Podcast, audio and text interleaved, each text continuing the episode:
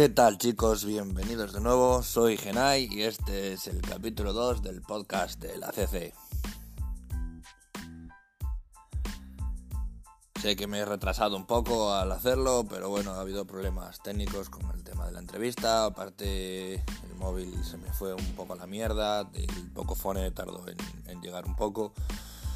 Así que bueno, disculpar por el retraso y espero que disfrutemos este, este capítulo que ya tenemos por lo menos la jornada 1 cubierta completamente. Haremos un breve repaso a ella, haremos un análisis, hay alguna noticia que dar, después tendremos una entrevista con Darcebo. Así que yo creo que viene bastante, bastante calentito el podcast, quedados hasta el final y empezamos.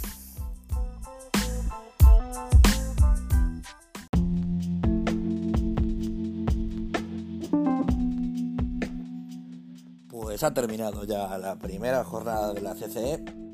Nos dejaron, la verdad, grandes momentos y grandes partidos los equipos que participan, a los que no tengo otra cosa más que, agradecer.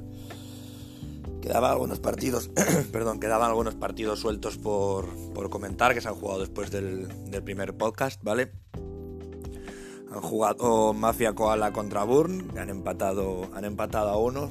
Ha sido un partido bastante extraño porque los dos equipos le han pegado una buena estompeada al otro equipo en su partida. Entonces es raro encontrarte un 1-1 con dos estompeadas por, por cada lado.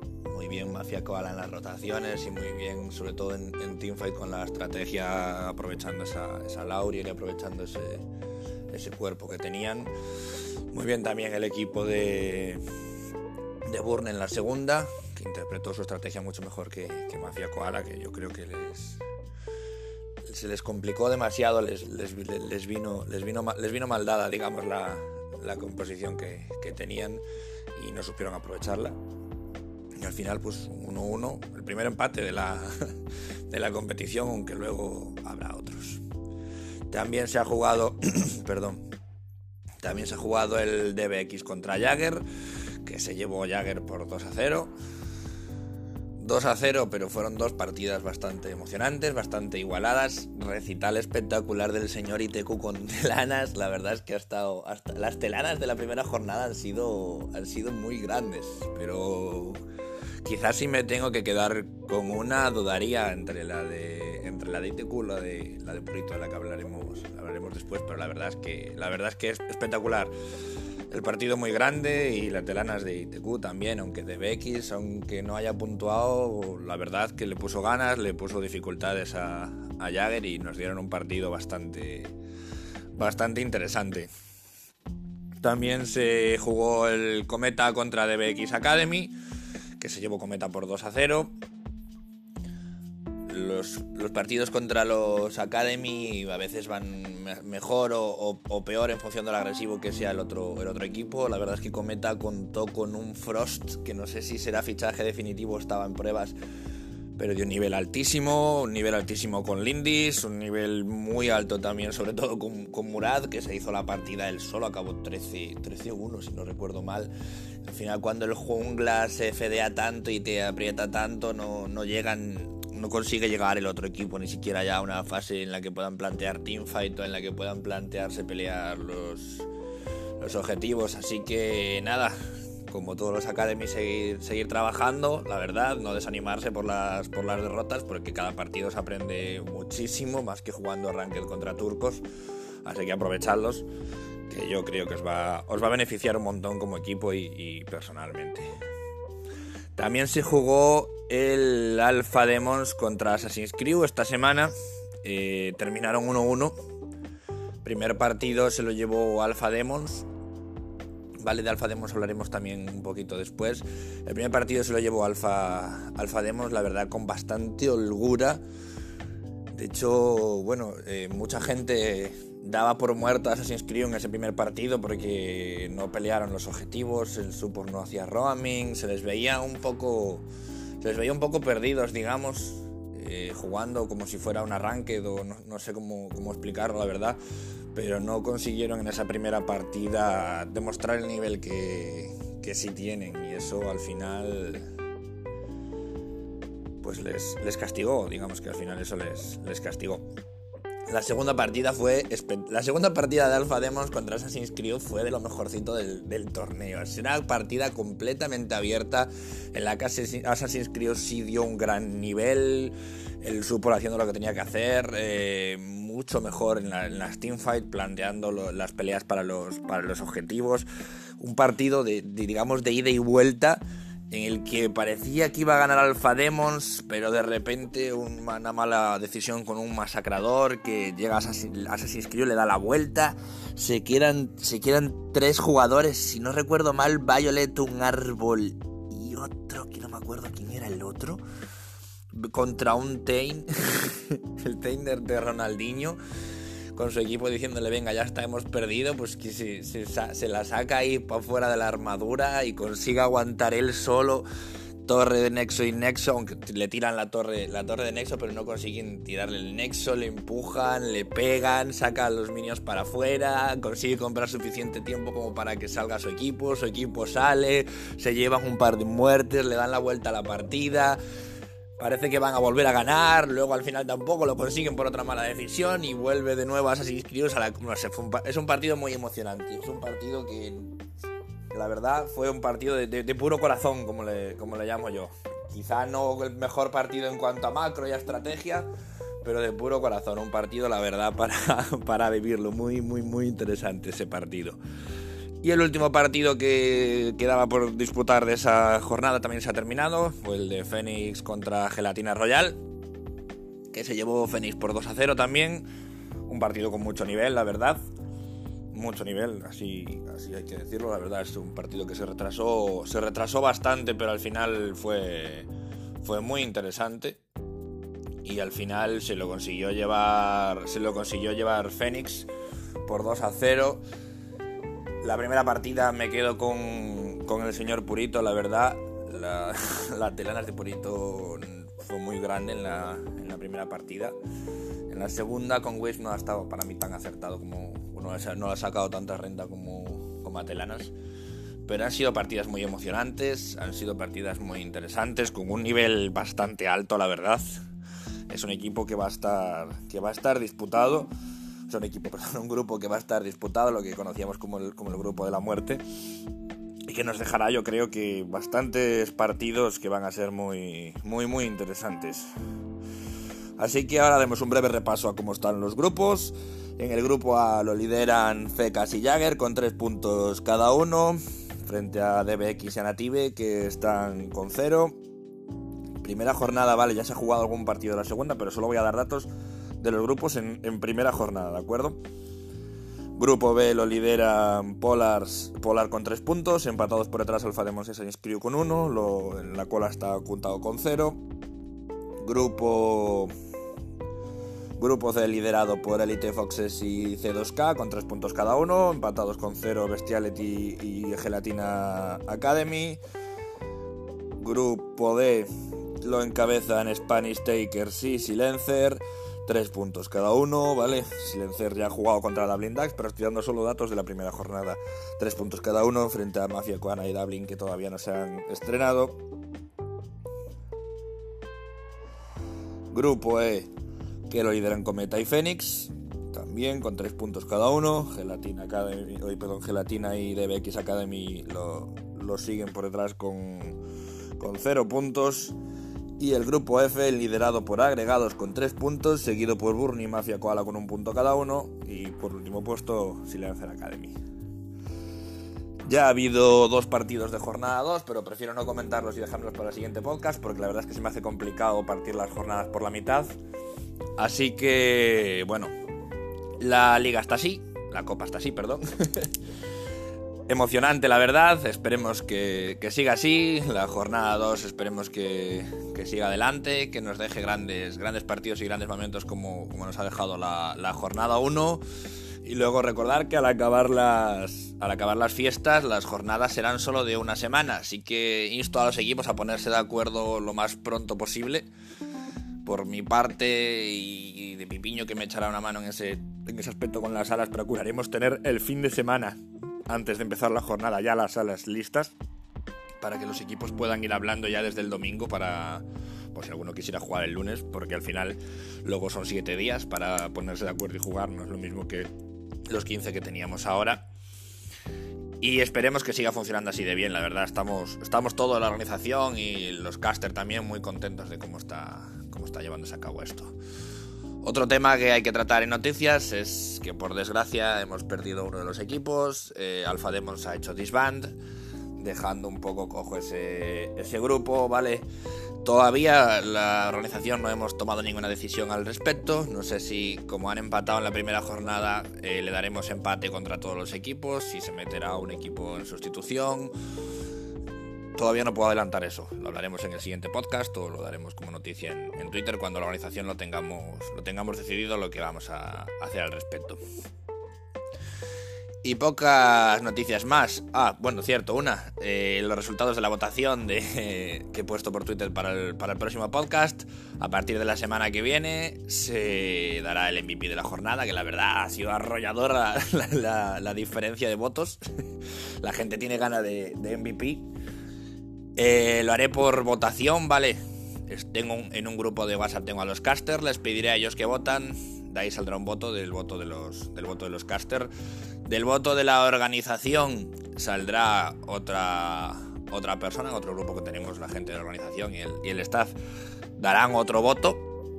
Yo me tomaré la libertad de aportar mi propio voto, serán tres votos, ¿de acuerdo? Y con esos tres votos confeccionaremos el, el MVP de la jornada. En caso de que fuera necesario, pondríamos un Twitter para. una encuesta de Twitter para desempatar. Pero lo dicho, la verdad, os vi con ganas de tenerlo, así que a partir de la semana que viene ya tendremos el, el MVP, de la, el MVP de la jornada. El jugador 5 estrellas. Mau, patrocíname. y poco más ya que decir en las, en las noticias, la verdad. Vamos a pasar a la siguiente a la siguiente parte del podcast que yo creo que es lo que más lo que más gana tenemos todos.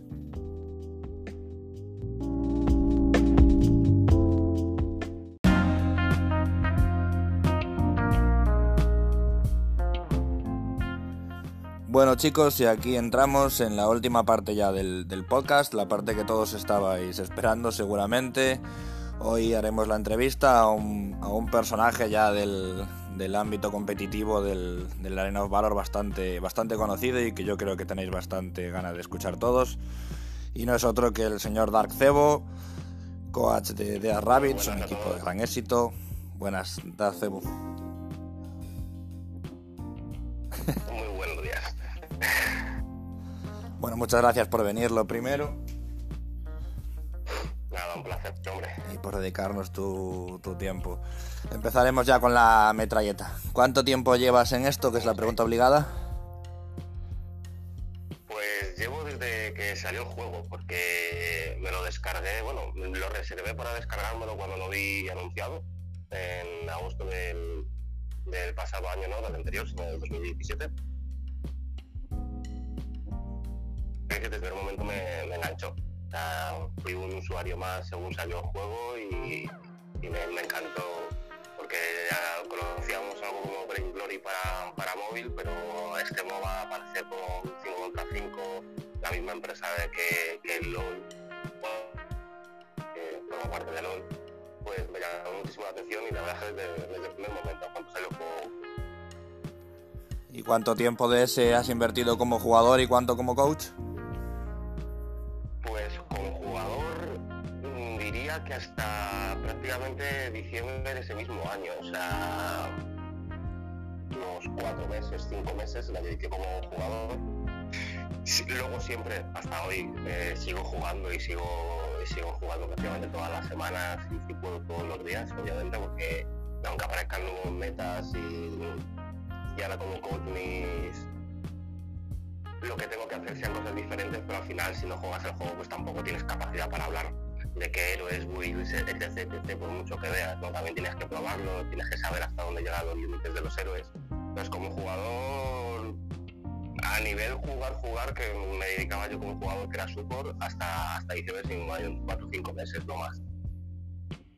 ¿Y cómo decides ese, dar ese paso a, a coach y por qué? Hicimos un equipillo que era el, el Gaming, que bastante gente lo conocerá ahí pues era, el support del equipo porque el, equipo que anteriormente estaba en Logic pues se fue a Timergy, que era el equipo que mucha gente también conoce con Deleyo, Magna, eh, Master Snake. Y cuando me dejaron a cargo del, del gremio de Logic, pues empecé a hacer yo un equipillo y ahí era support. Y cuando vino un otro support, que en este caso era Fricazo, que alguno también lo recordará, ahí me di cuenta de que había gente con más nivel que yo.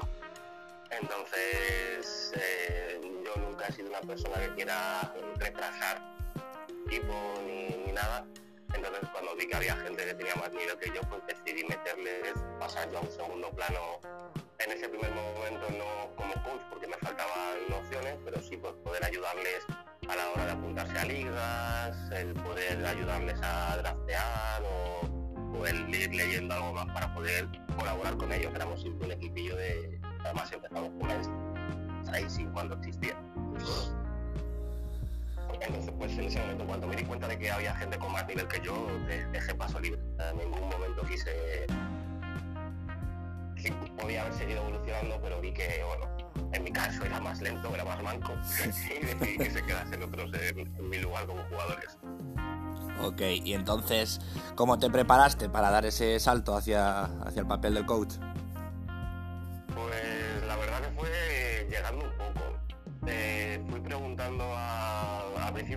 era bastante ignorante a, nivel coach, por decirlo de alguna manera, porque sí conocía los MOBAs y seguía el LoL desde hace mucho tiempo, yo nunca he sido un jugador, un jugador asiduo.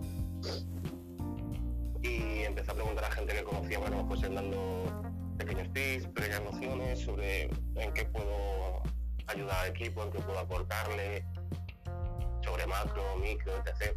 Entonces fui aprendiendo bastante, luego me rodeé sobre todo de gente que sabía bastante del, del juego eh, tanto los jugadores me ayudaron a mí a aprender como yo a, los jugadores, sobre todo en ámbitos un poco más personales o sociables para lo que es la el gestionar bien los egos y el gestionar bien a un grupo de personas que están durante muchas horas entre ellos y pueden surgir piques o problemas. Y luego, pues nada, pues llegó a mi, a, mi lado tanto Frog, que es un jugador de jungla que hoy está si no me equivoco, está debatiéndose entre, los equipos hoy en día. Sí, lo hemos Era un chico que venía del competitivo del LOL, que sabía muchísimo, había estado además como jugador profesional. A, profundizar en, en, el juego. Entonces la transición fue lenta, porque al principio pues gestionaba yo mi trabajo de, normal, por de alguna manera, soy eh, gerente de restaurante, entonces llevo mucho tiempo a cargo de equipos de trabajo la gestión de personas y la gestión de un poco de todo esto ya, ya venía formada. Pues en esa parte al principio fue en la que invertí mucho tiempo para que el equipo sobre todo tuviese una actitud hacia sus compañeros y hacia donde dirigirnos como equipo y, el resto de, conocimientos fue llegando poco a poco, rodeándome de gente que, tenía ganas de, enseñar y yo de aprender y hasta hoy y, te ha, ido bien, la verdad. Me dejas loco con lo de gerente del restaurante, pero yo también lo soy. me, quedo, alucinando. Y ahora ya una vez que estás formado, una vez que ya formas parte como coach del equipo, ¿cuáles son tus funciones que las funciones que desempeñas?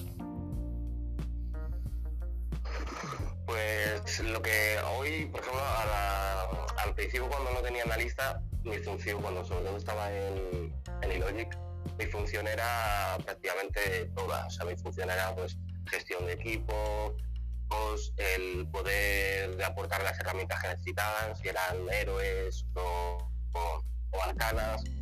Luego fuimos, fue poquito a poco pues al microgame que tiene que hacer cada persona de su línea, cómo tiene que juntarla, hay rotaciones, conocimientos de, de la misma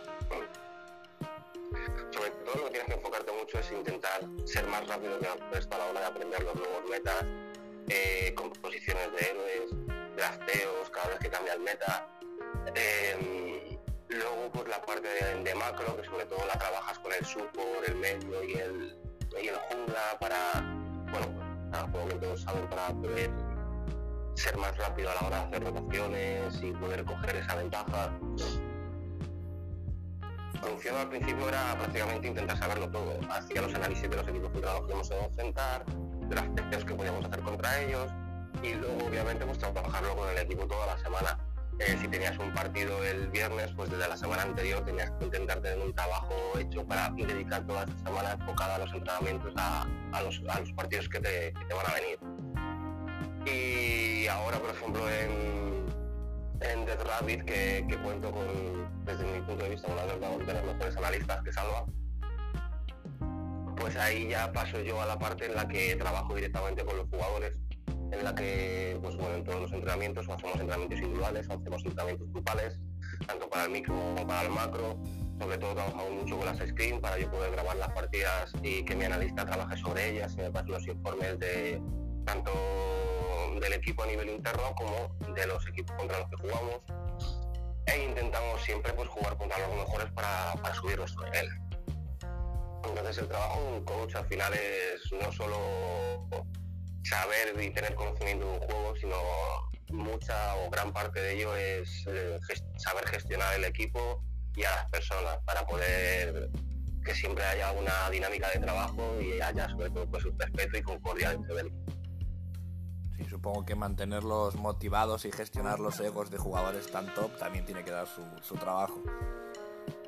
Sí, sí, sí, sí, porque además en, esta racha que hemos pasado con unos mesecitos sin competitivo después de balonceries, aunque haya habido torneos, pues no hay una, una constante de, competición. A los jugadores les cuesta mucho centrarse, les cuesta mucho entrenamientos. Entonces ahora, por ejemplo, que ya entra la Liga Bandida en una semana o una cosa así, pues el, el equipo pues, cogerá muchísima más energía, más dinámica de trabajo y empezaremos mucho más serios también es cierto que las fiestas no ayudan, entonces bueno, una vez que pasemos para estas vacaciones. Navidad es Navidad, Navidad es Navidad, aunque juegues a nivel más alto, eso está claro. Sí, sí, sí, sí. Con toda todas. gente jovencita, pues, pues joder, le, le, gusta salir, le gusta disfrutar de las fiestas y bueno, también hay que concederles un poco de libertad. Hombre, claro. Y con todas estas funciones y todo este trabajo que me cuentas, más o menos podrías darme una cifra aproximada de horas de dedicación al día. Pues con los chicos eh, tenemos una dedicación de tres horas diarias. Luego depende de la semana, tienen uno o dos días libres, pero el entreno con los chicos directos son unas tres horas diarias. Luego ellos aparte pues tienen entrenamientos individuales en los que mm, echan más horas y luego pues yo dependiendo de las semanas de, trabajo cuando tenemos eh, partidos competitivos pues a lo mejor puedo estar otras tres horas más diarias, entonces un mínimo de cinco o seis horas diarias sí le meto al, al trabajo del juego. Eso es, es un dato, es un dato bastante interesante. ¿Te consideras una persona reactiva o proactiva? ¿Cambias mucho vuestra estrategia en función del equipo al que os vayáis a enfrentar o procuráis llevar vosotros la voz cantante? Soy proactiva, pero abarcamos las dos cosas. O sea, dependiendo del. Nosotros intentamos imponer nuestro juego y dentro de nuestro juego intentamos siempre, obviamente, valorar el juego del contrario. Si sabemos que es un equipo que, juega muchísimo a early, pues intentaremos nosotros proponer la partida, pero ser nosotros quien tenga esa, esa fase del juego fuerte para que ellos obviamente pues no tengan sus puntos fuertes a favor es, un poco de ambas. Siempre hay un 50% en el que, en el que expones el, cómo afrontar un partido contra qué equipo y sobre todo el cómo poder nosotros, el, poder gestionar nuestras ventajas y poder llevarlo a cabo. Y otra pregunta eh, referente al método. ¿Acompañas al equipo en el draft? ¿Drafteas tú con ellos o drafteas tú directamente? Pues hacemos un 50-50 porque me gusta me gusta adaptar a mí cuando tengo las, eh, las cosas muy claras, sobre todo en competitivo me gusta adaptar a mí porque estudio bastante el equipo y tengo la aportación del analista en la que me da toda la información necesaria para poder hacerlo.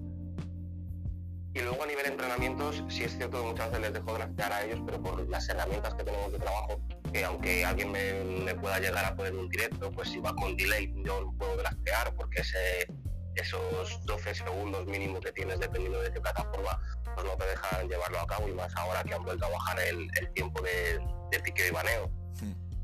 Pero una vez que llevas mucho tiempo trabajando y sabiendo qué composiciones, qué drafteos hacer y tal, siempre hay una, hay una persona, que en este caso es el, es el capitán, que pueda ser Foulen o Foulen ayudado de, que es el support eh, o ayudado de, del jungla, son las personas que hacen los el entrenamiento cuando yo por problemas de delay o por problemas de, de visionado no puedo hacerlo.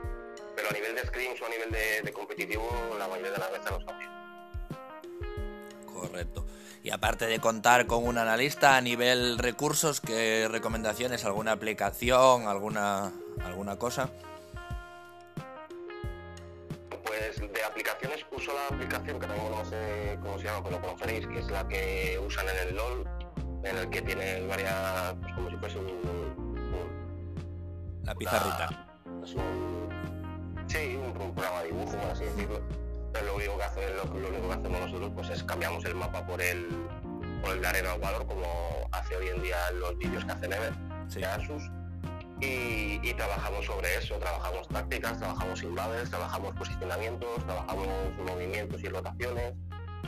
Y, y, como aplicación esa, yo luego a la hora de, del móvil pues utilizo una aplicación en la que puedo dibujar encima de cualquier imagen de, del móvil, en la que nos sirve sobre todo a la hora de visionarnos de partidas o de entrenamientos en los que estamos visionando partidas o estén ejecutadas para ver errores o, o aciertos, el poder dibujar en, en, encima y poder enseñarles dónde está el error o dónde está el, el, el acierto en dicha rotación, en dicho Sí, algo tipo Magic Pen, imagino, ¿no?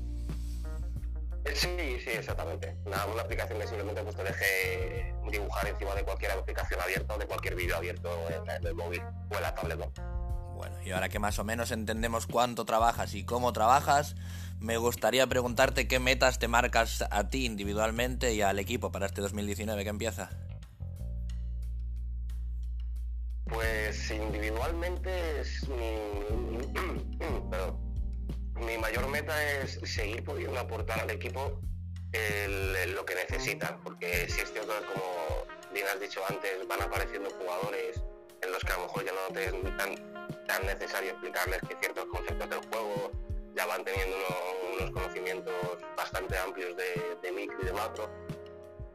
Entonces entras en una parte en la que a mí lo que me gusta y lo que me sigue gustando dentro de los eSports es tener un equipo bien centrado, que haya un ambiente de trabajo inmejorable, que aparte de compañeros, no pido que sean amigos obviamente, porque los spoilers sabe que la, gente va dividiendo, pero sobre todo que el respeto haga que, que todo jugador esté como esté, que no tenga problemas entre ellos, que puedan y, y seguir evolucionando con ellos. O sea, mi intención, yo siempre me, considero un igual a mis jugadores y a la vez que ellos van evolucionando y van, ganando, van creciendo, eh, quiero crecer junto a ellos.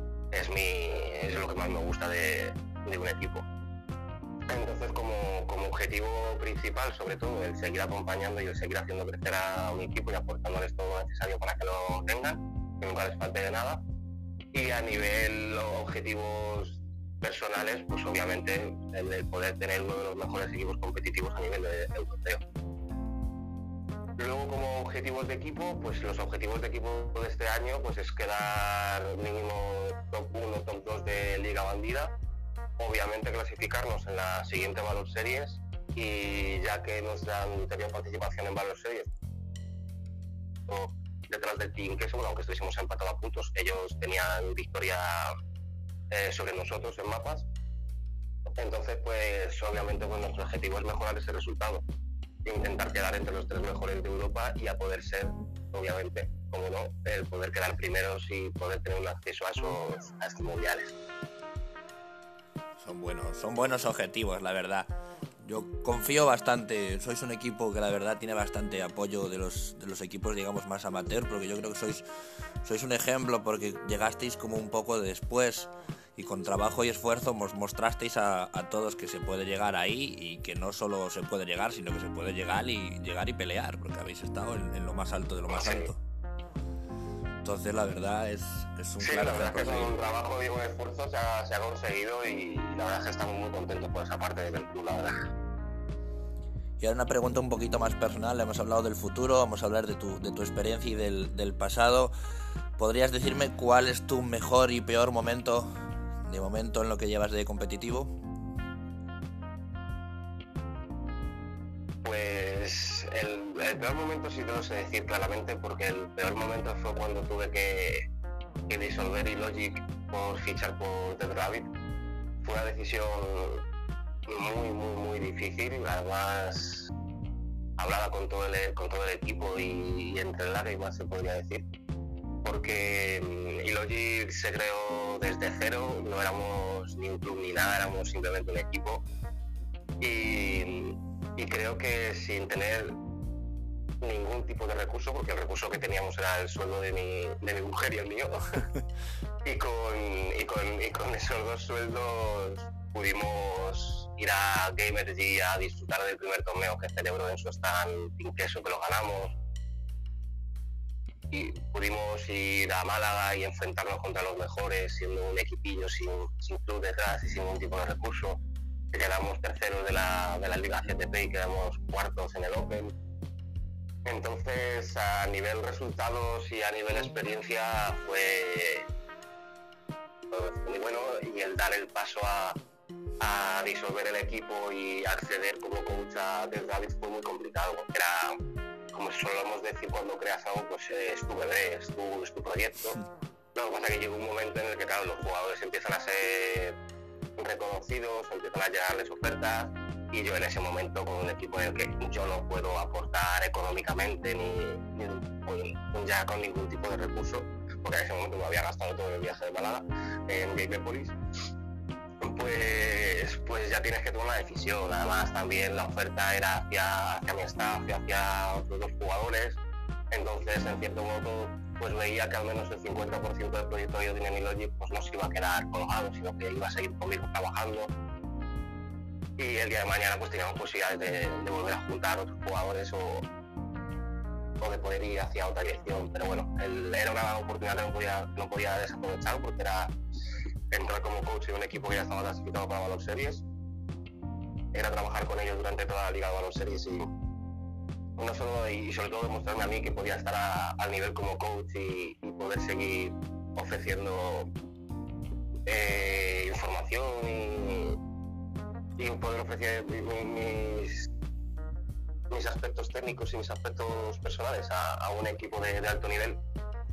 Y la verdad que en este caso pues la experiencia salió fenomenal y como experiencia, como la mejor experiencia hoy en día de los Sport, pues fue la fase, la fase final de, de Series, el, ir a Brasil, el, a pesar de los problemas que tuvimos y del baneo que yo tuve en SL, por errores personales propios, y el, club confió en mí y apostó por, por, llevarme al viaje, que salió todo el club y la verdad que estoy súper agradecido. Y allí la experiencia fue increíble, fue estar rodeado de los mejores equipos a nivel europeo, eh, estar con los mejores equipos también de NA y de, y LATAM, que tienen muchísimo nivel, y poder disfrutar de una competición que tiene, que un soporte y una, es increíble. O sea, lo que tiene el estudio que tiene ahí la, la SL en Brasil, en Sao Paulo, fue, fue, la experiencia fue inolvidable. Así que la verdad que en este caso, pues la peor fue tener que, abandonar el proyecto con el que me inicié a otro proyecto en el que estoy muy cómodo y estoy súper contento, la verdad. Y la mejor experiencia, pues la Brasil Valor Series, hoy por hoy sigue siendo la mejor. La verdad, en Brasil a todo el mundo se os veía con una son... Daba igual en qué momento, siempre estabais todos sonriendo. O sea, creo que es una experiencia que todos disfrutasteis un montón. Eso, eso se nota y eso, es una meta que tiene casi cualquier jugador hoy por hoy, poder ir a un presencial de ese, de ese nivel, lo que tú dices, rodeado de los equipos más, más grandes, tiene que, ser, tiene que ser mucho. Más en un marco como Brasil con su noche y sus caipiriñas, que no todo es juego, pues tiene que ser. sí, la verdad es que disfrutamos tanto de competitivo como de Brasil, o sea que la verdad que en ese, en ese caso es inmejorable la experiencia. Bueno, y ya para no, entretenerte mucho más. No, hombre. Es que Brasil es mucho Brasil. y para no robarte mucho más tiempo, ¿algún consejo que creas importante de qué hacer o, qué no hacer para los coach novatos, coach que empiezan, que son como, como los unicornios de los casos que son? Sobre todo, pues lo de mayor consejo que les puedo dar sobre todo es que tengan paciencia que no intenten cuando entran a un equipo el, ser la voz cantante desde el primer momento, sino que sepan hacerse a los jugadores, que sepan hacerse respetar, que sepan demostrar qué es lo que pueden aportar para que, para que el resto del equipo les siga, en este caso los jugadores el staff que tenga su cargo. Eh, y el mayor consejo tanto para los coach como para jugadores como para todo el mundo en los sports es la, es la constancia. Es el, el, seguir ahí, el estar al pie del cañón. Habrá malos momentos, habrá buenos momentos, habrá rachas malas y rachas buenas, pero hay que seguir trabajando. Hay que seguir trabajando, constancia, el ser muy dedicado. no vale querer ser coach o querer ser staff y decir, bueno, pues yo aparezco en los entrenos o luego de las partidas o luego digo tal. Eh, no, hay que estar ahí todo el tiempo. Si haces un entreno que no puedas verlo, estar, estar en disco y escucha a tus jugadores, escucha la dinámica de trabajo que tienen o impone tu dinámica de trabajo, cómo hablan entre ellos. Em, es, el poder llegar a controlar todos los aspectos de tu equipo, el, intentar dejar, es decir, no dejar nada a la suerte, no dejar nada al azar y el poder intentar controlarlo todo. Sé que es difícil y sé que, es complicado, pero, pero en parte ahí está el trabajo del coach, el, poder tener todos los aspectos de tanto del juego como, de personalidades y como de gestión de equipos eh, lo más controlado posible y el poder trabajar sobre eso y que haya una, dinámica perfecta. Pero vamos, básicamente es trabajar. Trabajar y la constancia, porque si es cierto que los sports a la gente le cuesta mucho la constancia, eh, van cambiando mucho de un equipo a otro, según resultados, según tal. Entonces, que tengan claro qué quieren hacer, cuál es su proyecto, que se pongan metas alcanzables, eso es súper importante yo, por ejemplo, si hiciese un equipo ahora mismo y tuviese un nivel medio, mi meta no sería ganar la serie, porque es algo que a lo mejor de primera es algo inalcanzable, aunque se pueda alcanzar, pero hay metas más cercanas. Entonces, tu meta es, tienes que ponerte metas mucho más realistas. Pues, primero jugar bien el equipo, eh, luego poder ir ganando a X equipos, a partir de ahí ganar a, a lo siguiente, subir otro escalón, subir otro escalón. Pero si no tienes metas realistas y alcanzables, el, trabajo se te hace muy cuesta arriba porque entonces no vas a ver nunca los resultados de tu esfuerzo y de tu trabajo. Entonces ponte metas alcanzables, ves viendo que se pueden ir consiguiendo pequeños objetivos hasta llegarlos a los grandes objetivos y es una de las claves que, te hacen el, poder seguir en esto, porque si no, cuando, cuando cosechas muchas derrotas te puedes venir muy abajo y no ver esos objetivos que te pusiste tan grandes. Ganar, la ACC, por ejemplo. ¿El qué? Ganar, por ejemplo, la ACC es un buen objetivo para los equipos que empiezan. Exactamente, o sea, por ejemplo, yo a la gente que está en la liga de la CC, lo, más importante sería competir. Ahora ya estás compitiendo, ¿no? Ya has conseguido ese paso, ya estás en una liga en la que, en la que bueno, en este caso es eh, a, nivel amateur y hay muchos equipos y tal, de, de un nivel similar. Pues oye, pues eh, aprovechalo como experiencia. El, ganar experiencia también es un objetivo, porque la gente necesita rodaje. Entonces, gánate la experiencia en esa liga, ves viendo cómo funcionan los equipos, analiza al resto y, valora qué hacen ellos que no puedas hacer tú o qué haces tú que no hagan ellos. El, que, cada semana sea un objetivo, eh, si ves que por ejemplo el equipo rival eh, tiene más nivel que tú, pues tu objetivo no solo es ganar, puede ser, se puede sacar un empate, puede ser sacar, hacer un gran partido, es decir, bueno, hemos perdido, pero durante estos minutos, en esta fase de líneas, o, en el ending o en el mid, hemos trabajado de la manera que yo quería. lo importante es que lo que tú propongas a tu equipo se lleve a cabo. Si eso se lleva a cabo, en cierto modo no tiene que afectar tanto una derrota porque el trabajo está bien hecho. Entonces tienen que saber dónde, dónde, está lo que quieren llegar a hacer una vez que está el trabajo bien hecho, oye, felicita al equipo, eh, hazles ver lo que han conseguido con ese trabajo para que el siguiente día den un siguiente paso. Hemos conseguido este trabajo, vamos a más, vamos a más. Entonces, el, ahora mismo la CC es una, es una plataforma, somos, es una liga que creo que puede dar mucho nivel a los equipos y que sobre todo tienen que buscar eso, los, los pequeños objetivos para que todos vayan creciendo de la mano. Esa es una de las, vamos, de las normas nuestras, de los objetivos primarios que teníamos era dar la oportunidad a todos de, competir y a todos la oportunidad de aprender y de crecer. Exactamente. Y viendo y sabiendo, porque me lo has chivado que sigues la CCE. ¿Algún pronóstico, algún favorito que me puedas dar? Pues a ver, como favoritos de la CCE sí he visto que no sé si el equipo se llama Fecas o algo así, que es el de Cinaes y tal. Sí. Pues les veo a, este nivel amateur, pues les veo bastante bien, que pueden hacer cositas y tal. Pero luego yo tengo debilidad con, un equipo que es eh, agregados, tengo mucha afinidad con, con Néstor, con Agregame durante un tiempo conmigo como creador de contenidos y nos estuvo ayudando muchísimo a la hora de hacer directos, a la hora de, de prepararnos este streaming. Y, tuve la, suerte de conocer al equipo en unos cuantos entrenos y, la verdad es que creo que son gente que creo que están haciendo un esfuerzo bastante grande porque tampoco Néstor es que tenga eh, respaldos económicos ni nada, sino que, que todo lo hace él y todo lo aporta él. Entonces es un proyecto que, se asemeja mucho, que me recuerda mucho a Dilogi.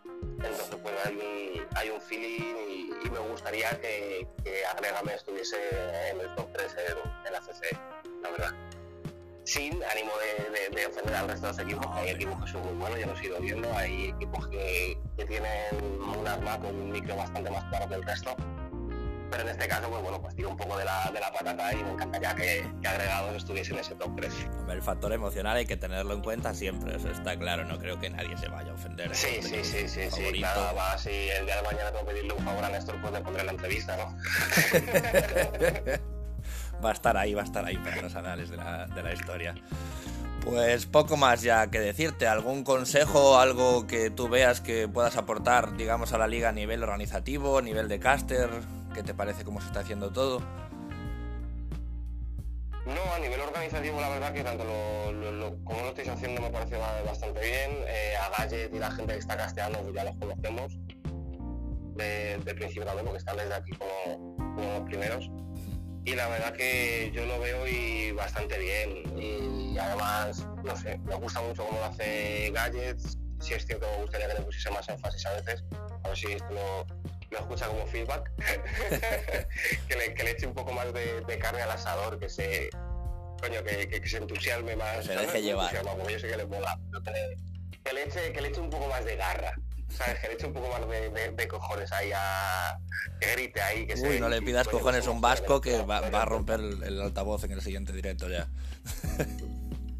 Ah, eso es, eso es, tío. es que coño, es que sabiendo cómo son los bajos, perdona por mi lenguaje, que soy mal hablado, pero sabiendo cómo son los, cómo son los bajos, hostia, que le eche ahí ganas, que le eche ahí un poco de, humor negro también y que le eche ahí, que seguro que nos va a encantar mucho. Yo sé que él puede hacerlo, pero también es cierto que hay que seguir cogiendo tablas como hacemos todos, porque nunca dejamos de aprender y de evolucionar, pero yo sé que, que le puede echar mucho más coraje y, y me encantaría verle ahí dejándose la garganta, la verdad. pues bueno. Y lo, digo, con mucho cariño, ¿eh? porque lo aprecio mucho a Galle, la verdad. Se lo, se, lo escuchará seguramente, que me consta que es, es fiel oyente. y esperemos que, que, lo tome, que lo tome en cuenta por lo bueno. Y bueno, nada. De esos de Twitter, de esos de Twitter que le molan a él, ¿sabes? Un mini vídeo de ese. que ya le conocemos. Pues nada, no te voy a robar ya más tiempo, la verdad, ya ha sido media horita larga, ha estado genial, muchas gracias por venir, muchas gracias por regalarnos estos, estos consejos y este tiempo tuyo. Y bueno, ya te escucharás, espero, hoy por la tarde, y si no, más adelante, y esperemos que sigas aquí en la comunidad con nosotros, aportando tanto a tu equipo como a los demás, que nos aportas, que nos aportas bastante, y que sigas como espectador de la CC. Muchas gracias, la verdad. Yo un placer haber estado aquí, un grandísimo trabajo que hace, sí que hace viendo porque obviamente sigo a todos los equipos amateur y me gusta ver la evolución del juego. Y nada, seguir como lo estáis haciendo, que, está genial y gracias a vosotros por la entrevista y lo que necesitéis, aquí me tenéis. Pues muchas gracias, Cebo. Vamos ya con la última parte del podcast, del podcast de esta semana, que va a ser la despedida. Y ya nos vemos pronto.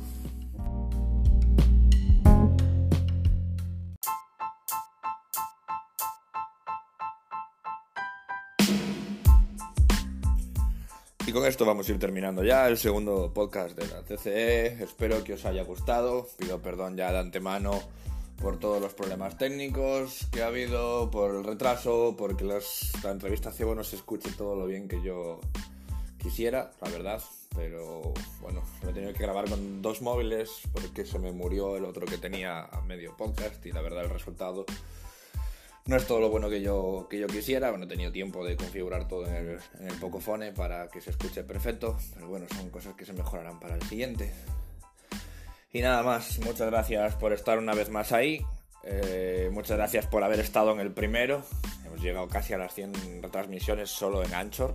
No sé si en las otras plataformas, porque luego esto se sube en Anchor, pero días después se suben otras muchas plataformas según van aceptando en Spotify, en Google Podcast, en Apple Podcast, en Breaker, en bueno, en 7 o 8 plataformas más, pero yo solo llevo el, el control de la de Anchor, que han sido casi 100 personas, que para mí es un apoyo grandísimo, sobre todo daros las gracias por eso, por haber estado ahí, por haberme, por haberme escuchado, por haber apoyado en, en Twitter.